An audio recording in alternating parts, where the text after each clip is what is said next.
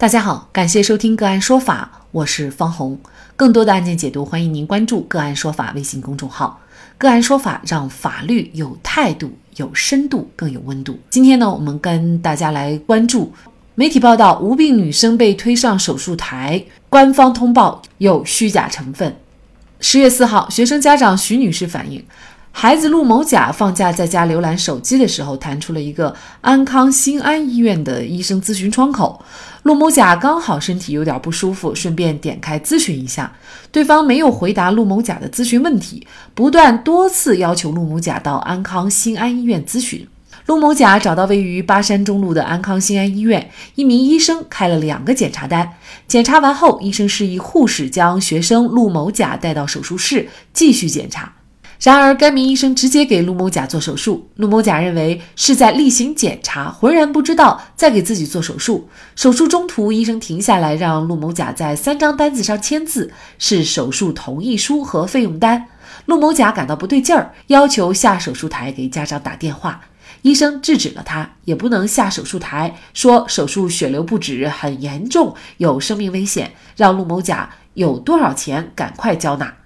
陆某甲将所有的一千二百多块钱全部交出，医生说不够，赶快给同学打电话借钱。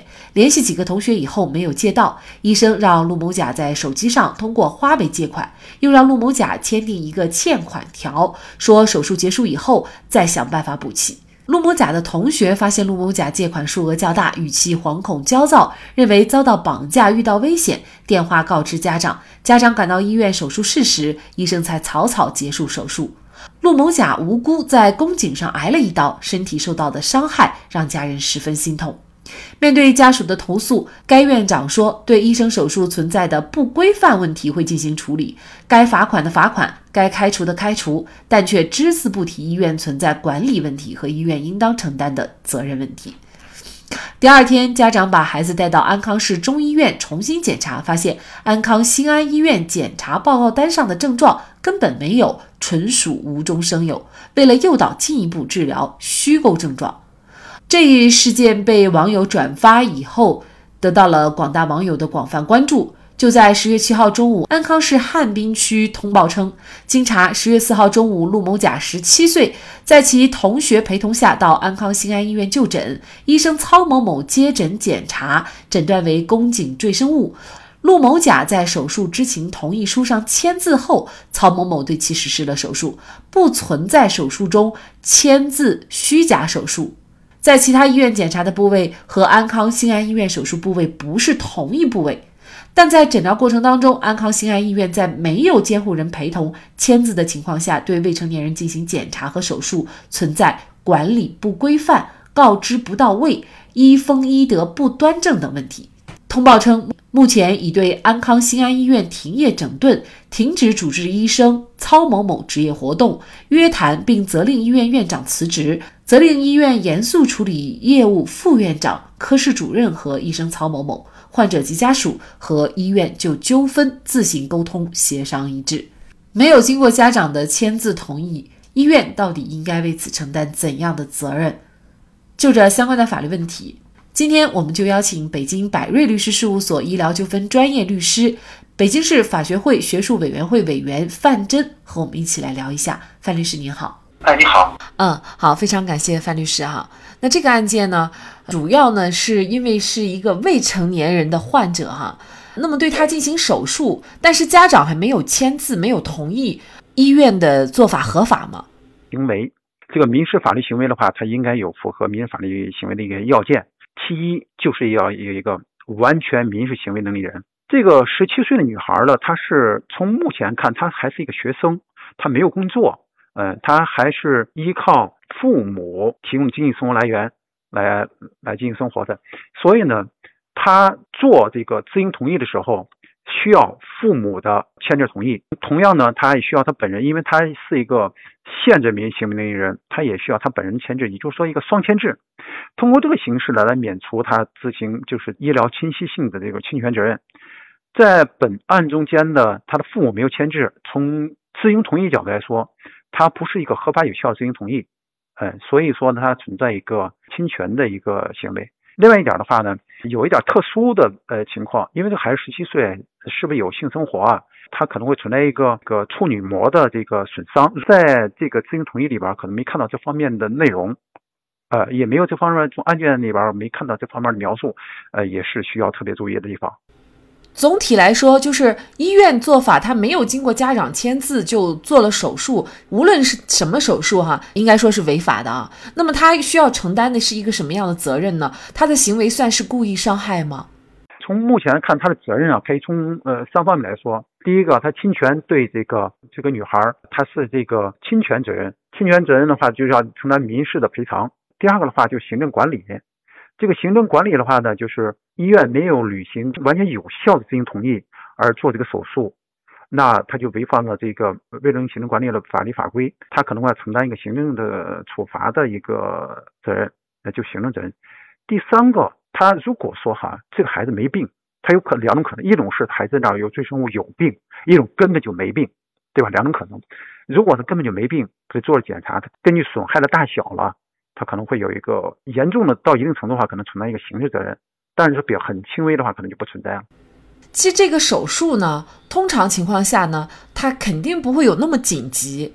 那么医院在没有经过家长的同意的情况下，就给孩子做了手术，而且这个部位又比较特殊哈。一旦这个手术对孩子造成了一定的伤害，那比如说医院的行为又算不算构成故意伤害罪呢？要行构成故意伤害罪，必须要有一定的损害事实。它宫颈上它有一个赘生物，这赘生赘生物是不是确实存在？第二是大小。如果说确实存在赘生物，假如说他检查也确实有这个叫 HPV 病毒感染，那么他做这个检查的话，可能相对来说是合理的，从符合呃医疗原则的。那么这种情况，他可能就不可能不存在这个故意伤害的问题。还有一个问题，假如说他是没有疾病，任何疾病，这赘生物一点都没有，就正常的宫颈，他做了检查，并且可能造成损害了，那可能会有一个故意伤害的问题。就是说他没病的人，我按有病来给你处理。他是故意伤害，有可能。那现在我们看到的这个官方的通报，其实并不是很具体详细哈，到底是呃什么情况啊？怎么回事？之前又是做了一个什么样的检查？包括现在这个设施医院，他又为为什么要急着给他做手术？这些都还不够清晰，呃，所以呢，可能后续也会有更加具体的一些情况的通报。但是呢，呃，现从现在的通报来看呢，就是有两点是虚假的，比如说就是并不存在。中途让病人签字同意手术的情况，同时呢，也不存在后续的检查呢，说没有病，因为后续他又给出的这个家里人给出的这个检查结果呢，是说他们完全没有问题。但是呢，呃，这样的一个检查呢，其实并不是针对他呃现有的在这家设施医院的同样部位的检查，呃，也就是说，本案家属在维权的过程当中，或者在信息呃。采访报道的过程当中，可能会存在一些虚假的信息。那么在这种情况下，家属又是否是否属于过度维权呢？因为现在看来，好像并不是刚才啊一开始媒体报道的那么严重哈。呃，是不是存在过度维权这个问题啊？我们要就是在评价任何一个案件的时候，要根据案件事实，事实情况是什么样。所以在了解案件事实的情况下，再做一个综合的判断，不要急着来做一些判断。你看，经常我们看到有一些网上有些信前面信息就是很多，但是呢，它只是有利于某一方。但是我们要做一个客观的评价或客观的判断的时候，要有双方的都要发言，听双方的陈述。这样才能有个大致的判断，相对中立性的判断。我们也是可以理解嘛。作为家属，想把这个事情就是向更多人来关注，可能可能会夸大了某一方面的因素。呃，这可以，我们觉得是可以理解的。所以我们经常会说让子弹飞一会儿嘛。这份官方通报似乎还不能够很好的消除我们对医院做法的担忧。整个医疗过程，为什么医院不让家长知情签字？在没有家长签字的情况下，为什么违法给孩子做手术？这其中有没有需要我们患者注意的地方？不论是公立还是私立医院，都应该将治病救人放在第一位。如果把赚钱放在首位，那就是草菅人命。好，在这里再一次感谢北京百瑞律师事务所医疗纠纷专业律师、北京市法学会学术委员会委员范真。那更多的案件解读以及呢我们的线上视频讲法内容呢，欢迎大家关注我们个案说法的微信公众号。另外，您有一些法律问题需要咨询，都欢迎您添加幺五九七四八二七四六七这部手机号的微信号向我们进行咨询，我们会将您的问题转给我们专业资深的律师进行解答。好，感谢您的收听，我们下期节目再见。